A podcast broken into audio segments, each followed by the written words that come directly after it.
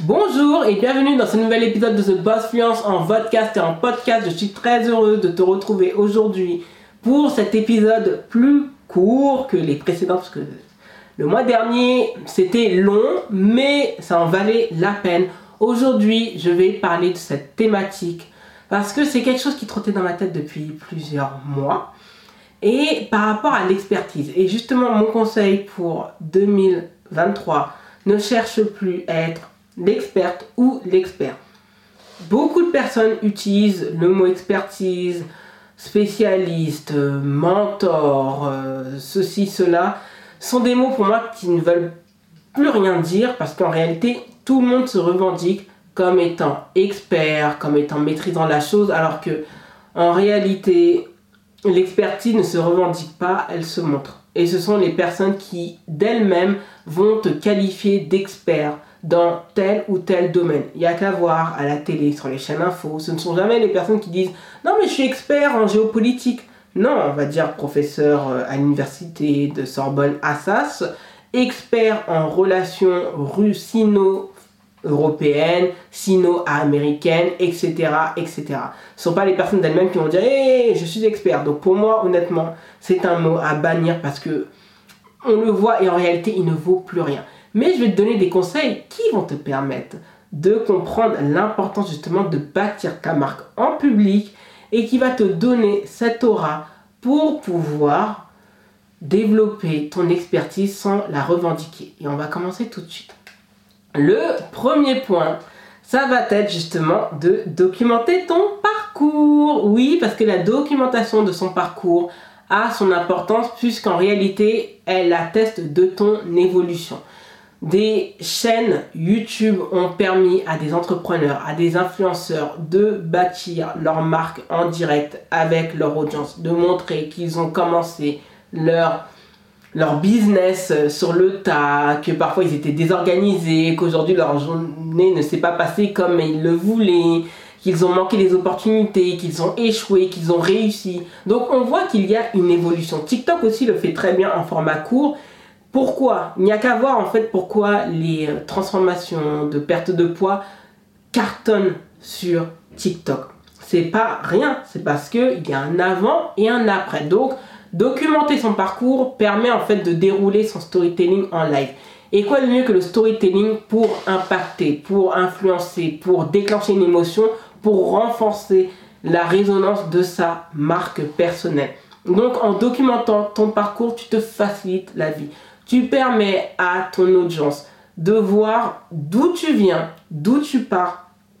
Et de petit à petit, comme une maison, tu bâtis les fondations. Ensuite, une fois les fondations faites, tu commences à délimiter les salles. Par la suite, tu mets la porte d'entrée, tu vas mettre les fenêtres et tu vas mettre les étages et les étages. Et ensuite, tu vas mettre le toit. Donc, documenter ton parcours peut se faire de manière totalement naturelle.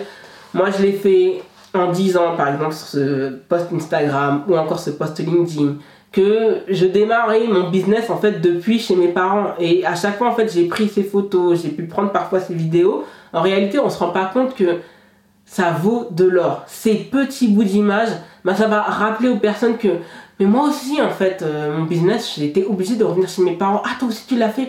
Waouh et de montrer en fait c'est comme le mener par l'exemple lead by example. De montrer que vous voyez si moi je l'ai fait en démarrant ainsi toi qui as la même histoire qui a des similitudes avec mon parcours tu peux toi aussi le faire. Je te montre que c'est possible.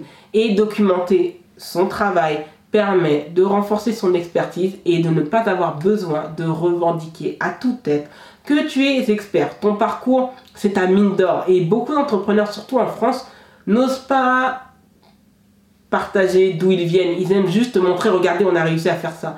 Et on se rend pas compte que c'est comme ça et les gens ne comprennent pas pourquoi en fait, moi c'est mon cas aussi, pourquoi en fait j'admire beaucoup plus les euh, entrepreneurs américains plutôt que les entrepreneurs français parce que il y a toujours cette coupure de background où on cache certaines choses parce qu'on ne veut pas montrer que parfois on a été avantagé. Même moi, hein, en étant chez mes parents, je considère que je suis privilégié parce qu'ils sont propriétaires de leur logement et donc ça me fait des frais en moins. Mais d'autres, en fait, ont pu bénéficier d'un apport financier conséquent, euh, ont à leur euh, disposition un local, un appartement parce qu'il appartient à quelqu'un de la famille qui n'ont pas à payer. Et donc on part, on part avec euh, un temps d'avance. Quand d'autres démarrent justement leur parcours d'entrepreneur avec 1-0 en leur faveur, d'autres commencent leur parcours d'entrepreneur avec 1-0 contre eux. Et ça, ça met une différence et ça, ça enlève de la substance à son storytelling. Donc ça va amener à ce que les gens soient dans la méfiance, dans la défiance, et donc on ne peut pas vraiment accrocher. Donc c'est pour cela qu'il y a autant cette distance entre entrepreneurs américains et entrepreneurs français. Ce n'est pas que les entrepreneurs américains sont meilleurs que les entrepreneurs français, c'est à la différence, c'est qu'eux, ils ne cachent rien. Ils disent d'où ils viennent, ils parlent de leur parcours, bah, c'est comme... Euh, euh, Bill Gates, Bill Gates euh, dit que ses parents sont médecins, donc ça a été un avantage au niveau des finances. Pareil pour Bill, pour j'allais dire ou encore Elon Musk, ou encore Jack Dorsey qui a fondé Twitter, ou encore Mark Zuckerberg, ou encore il y a le j'ai oublié là le, nom du fondateur de cofondateur même d'Amazon. Bah, tout ça, ça a un impact et ça montre que oui, ils ont des parcours de privilégiés, mais ils, se sont servis de cela pour lancer des entreprises incroyables à laquelle beaucoup d'entre nous sont dépendants. Donc il ne faut pas avoir peur de, de montrer qui on est et de documenter son parcours, de documenter son background, c'est ce qui renforce la, la crédibilité et surtout euh, qui réduit à, à néant la défiance que l'on peut avoir envers ta marque personnelle. Le deuxième point, ça va être le partage. Concentre-toi sur partager, partager, partager, partager on aime beaucoup être dans la démonstration. Même moi, je le faisais beaucoup dans la démonstration ou autre. Et on peut partager euh, des sujets d'une manière en fait totalement différente. Par exemple, j'avais expliqué en story sur Instagram pourquoi de plus en plus d'influenceurs en fait ont pris position par rapport à la réforme des retraites. Et j'ai expliqué que ce n'est pas parce qu'ils sont directement concernés ou non, c'est parce que ça rentrait dans une logique de marque et surtout de montrer qu'ils étaient impliqués, qu'ils restaient connectés à leur communauté, qu'ils n'étaient pas hors sol. Et pourtant, j'ai fait un parallèle avec, justement, et ça c'est très important, avec comment les gens, en fait, continuent à renforcer leur marque personnelle en parlant des influenceurs. J'aurais pu faire un sujet franchement très très froid en disant pourquoi euh, il faut prendre position X, Y, Z. Non, c'est chiant ça, ça ennuie les gens. Quand on utilise un sujet qui parfois est tendance et qu'on arrive à le ramener d'une certaine manière, on partage. Donc, partagez. Euh, moi, je partage souvent le matin que je vais au sport. Je partage parfois mes repas. Je partage mes sorties sur Paris. Je partage aussi le fait que pourquoi le sport c'est aussi important, pourquoi en fait je vais m'accorder des pauses, je n'ai pas peur de dire que voilà, j'ai pris une sieste parce que j'étais fatigué. Donc, pour montrer que non, je ne suis pas Wonder Woman, mais je suis comme vous. Donc, il n'y a pas que du partage uniquement par rapport à mon champ d'expertise, relié au personal branding et au storytelling. C'est également lié à ce que je suis, à mon être, à ce qui m'anime, parce que dans ma vie, il n'y a pas que mon entreprise, il y a d'abord moi. Donc honnêtement, il faut vraiment se concentrer sur partager d'abord, partager d'abord, partager pour bâtir la crédibilité. Une crédibilité ne se revendique pas. On n'est pas dans un système où, regardez, il faut me croire. Non. Et il y a toujours cet adage, surtout ce proverbe en créole haïtien, la confiance avec méfiance. Et c'est toujours en réalité, on a confiance, mais il y a une petite méfiance. Comment renforcer sa crédibilité Être dans le partage.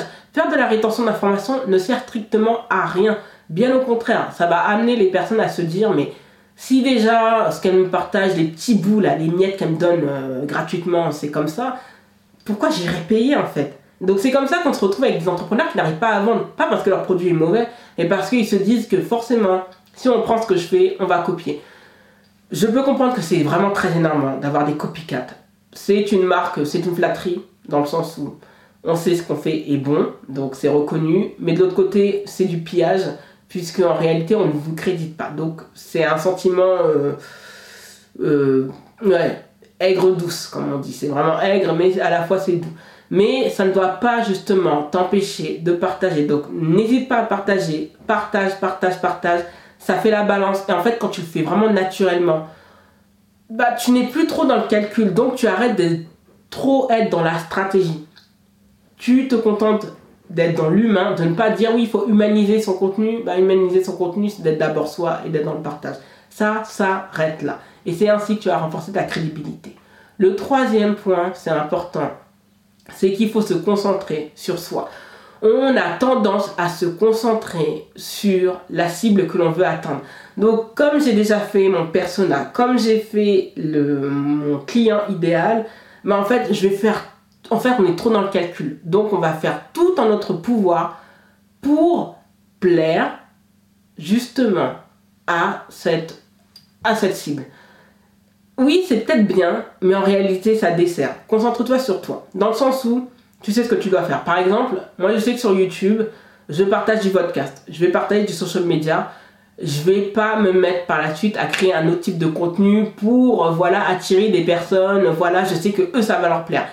Il faut qu'il y ait une balance où ça me plaise et que ça plaît à l'audience. Quand ça ne plaît pas, ça va se voir. Faire des podcasts, ça m'éclate. Franchement, quand je faisais mes épisodes de podcast comme ça, pas filmés, ouais, c'était bien, mais le fait de faire des podcasts, ça me challenge. Je suis obligé, ok, je vais devoir faire euh, la déco, je dois, faire l'agencement, je dois me maquiller, je dois bien être apprêté ou autre, mais ça me plaît et ça se ressent. Et les gens, en fait, sentent cette vibe, justement. Justement, votre your brand is your vibe. Votre marque, c'est votre ambiance, ce que vous donnez. Donc, ne faites pas juste parce qu'on vous dit que c'est tendance. Parce que suivre des tendances, c'est accepter de se trahir. Quand on reste soi, honnêtement, c'est la plus grande des forces. Donc il ne faut pas avoir peur de se concentrer sur soi, de se concentrer sur le contenu qui nous anime, que l'on aime, qui nous passionne, qui nous fait vibrer parce que les gens vont le ressentir. Et moi j'ai compris que pour moi, c'est la vidéo et l'audio qui m'éclatent. Écrire ne m'éclate pas du tout. Et c'est pour ça que je prends mes distances avec euh, LinkedIn parce que euh, je vois que le ratio investissement, euh, retour sur investissement n'est pas là que je sens que sur YouTube, c'est vraiment là où je peux vraiment m'éclater. Là, je veux reprendre aussi par rapport à TikTok, mais d'un nouveau concept, nouveau format. Et je me dis que oui, c'est vraiment là, c'est mon moment. Et je me dis que pourquoi en fait ne pas faire les choses maintenant et de s'éclater. Et après, en fait, on verra. Les choses, en fait, peuvent exploser en deux temps, trois mouvements juste parce qu'on se concentre sur toi. Et en se concentrant sur soi, on se concentre sur sa zone de génie. Donc, explore tes zones de génie. Va là où tu te sens bien ou tu te sens à l'aise. Si tu aimes l'écriture, va sur des réseaux, sur des endroits où tu peux eh, laisser cours à ta manière d'écrire. Par contre, si tu aimes parler, pourquoi pas en fait faire que de l'audio? Sur plein de réseaux sociaux, tu peux faire de l'audio. Si tu aimes la vidéo, fais-le. Arrête de toujours vouloir calculer, oui, mais j'attends le bon moment où il n'y aura jamais de bon moment. Il n'y aura jamais de bon moment. Je suis désolée de ta contact mauvaise nouvelle. Il n'y aura jamais de, de bon moment. Donc, lance-toi et après, les choses se feront. Mais vraiment, c'est en se concentrant sur toi que tu comprendras que. On va te donner des conseils, mais ce qui ressort de ton essence va parler pour toi et va te faire comprendre rapidement là où tu dois concentrer sur ton, ton énergie. Pardon. Le 4, c'est qu'il ne faut pas avoir peur de montrer qui tu es. Beaucoup trop de personnes en fait ont peur de, du quand dira-t-on. Oui, il y a une manière d'aborder les sujets. Pour moi, il y a des questions en termes euh, d'inclusivité qui me sont importantes. Je vais pas venir, vous me verrez jamais faire un discours en disant ouais, mais pourquoi euh, il manque euh, une femme noire, pourquoi vous n'en prenez pas, pourquoi vous n'en parlez pas? Ces sujets-là, oulala, ça date de 2012, il faut, il faut avancer. Je vais plutôt ramener le sujet. Là, je l'ai fait par rapport à, à LinkedIn et ça, ça a très très bien fonctionné. Je crois que j'ai eu quand même plus de 20 000 euh, impressions. Ça a été jusqu'à présent le post qui a le plus explosé sur mon compte LinkedIn. Et j'ai parlé des cheveux. Et j'ai fait le parallèle, c'était par rapport en fait à une décision qui avait été prise euh, contre une compagnie, aérienne pardon, qui n'acceptait pas qu'un de ses stewards en fait euh, avait des locks. Et j'avais fait aussi le parallèle avec Michelle Obama qui avait dit que pendant la Maison Blanche, elle ne pouvait pas porter ses cheveux au naturel parce que de base elle n'a pas les cheveux lisses. Et qu'aujourd'hui en fait elle a cette liberté parce que ça aurait attiré une mauvaise attention sur elle et pas sur le travail de son mari Barack Obama. Et j'ai fait le parallèle en disant que à une époque, euh, vous savez, les cheveux, il y avait cette guéguerre euh, en soi où soit en fait on va se mettre avec ses cheveux naturels, mais on a peur de qu'on nous refuse certains postes ou ceci, cela, mais qu'aujourd'hui il y a eu des évolutions, il y a eu des marques. Et j'ai fait ce parallèle, je suis pas allée dans la revendication, mais ça a éduqué les personnes d'une certaine manière sans devoir en fait être tout le temps en fait dans l'attaque, dans la mesquinerie, etc. etc. Mais j'ai montré qui j'étais, j'ai montré à travers cette publication que oui, mon apparence compte, mais j'ai pas besoin de le revendiquer ouvertement euh, haut et fort. Donc ça, c'est vraiment important. Quand Haïti s'est qualifié pour euh, l'équipe féminine de football, s'est qualifiée pour la toute prochaine Coupe du Monde de football qui aura lieu euh, entre la mi-juillet, normalement c'est 20 juillet, 20 août, en Australie et en Nouvelle-Zélande en 2023, j'ai partagé sur mon compte Instagram The Boss Fluence. Pourtant, la thématique ce n'est pas Haïti, mais à chaque fois, je vais toujours montrer que j'ai mon café haïtien c'est euh, du patriotisme, ça peut être du chauvinisme en même temps, ça peut être perçu comme tel, mais les personnes sauront que je n'ai pas honte d'être haïtienne, pourtant la situation du pays est chaotique en ce moment, je pourrais baisser les yeux ou autre. Non, je ne vais pas le faire. Donc il faut montrer qui l'on est. Être soi, c'est une force et une puissance, ça ne peut pas être dupliqué, sauf si vous avez euh, une gémellité, mais dans mon cas, Dieu merci, je suis toute seule. Donc, il ne faut pas avoir peur de montrer qui l'on est c'est un pouvoir insoupçonnable. C'est un élément différenciateur fort. On oublie à quel point l'identité, c'est une force. Donc non, il ne faut pas avoir peur de montrer qui tu es. Comme ça, ça va faire une sélection naturelle entre les personnes que tu veux attirer et les personnes que tu ne veux absolument pas attirer. Le cinquième et dernier point, c'est de capitaliser sur cette roadmap. Donc pourquoi je parle de roadmap? Documenter son parcours en public, c'est une route que l'on applique. C'est une cartographie que l'on suit. On va aller d'un point A à un point B. C'est comme si je voulais aller à Marseille depuis Paris. Donc je vais prendre quoi? Je vais prendre l'autoroute du soleil, c'est-à-dire l'autoroute A6. Pour l'avoir pris, je peux vous dire qu'elle est super longue et c'est vraiment l'autoroute du soleil. Mais j'ai eu beaucoup de pluie en arrivant à Lyon. Mais tout ça pour dire que ça vous trace un parcours dont vous n'avez aucune idée où ça va vous mener. Et c'est ça qui est fort. Et c'est pour cela qu'avec la vision, il faut avoir des rêves fous. Je pensais à Issa Rae. Issa Rae s'est lancée sur YouTube. Beaucoup de personnes oublient que YouTube, à quel point ça a lancé des carrières, mais pas que dans l'influence marketing.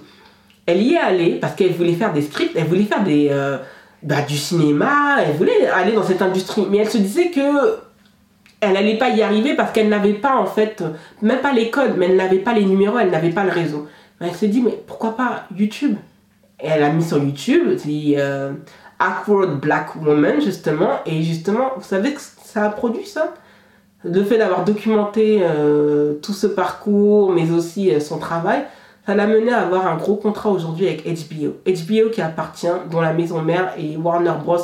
Discovery, qui possède CNN, qui possède HBO, qui possède également Eurosport et, euh, et tant d'autres. Bah, ce n'est pas rien, justement. Et ça, ça possède aussi la Warner, dont on a des chaînes en France. Il y a Boomerang, il y a Cartoon Network pour les enfants, il y a Toonami également en France. Donc ça a quand même son Si elle n'avait pas lancé, si elle voulait, elle était dans le calcul, elle se serait pas lancée sur YouTube et aujourd'hui, en fait, elle aurait pas eu la carrière qu'elle a. C'est comme Lizo, Lizo, pardon, la chanteuse Lizo que l'on voit, qui a, fait une tournée qui est flamboyante. Il y a une vieille vidéo que j'ai enregistrée d'elle, elle date d'il y a 9 ans. Elle était en train de faire de la flûte, il y a 9 ans. Oui, la qualité de la vidéo, elle est, elle est dégueulasse, mais c'était à l'époque. Mais heureusement qu'elle s'est lancée. Aujourd'hui, regardez la carrière qu'elle a. Pareil pour Chloé X qui sont devenues en fait les muses, les protégées de Beyoncé. C'est en se lançant sur YouTube avec sa sœur les deux sœurs en fait ont commencé en fait à partager leur talent sur YouTube. Ça leur a permis d'être repérés. Vous ne savez pas, vous ne devez pas savoir vraiment, vous devez savoir à peu près où vous voulez aller.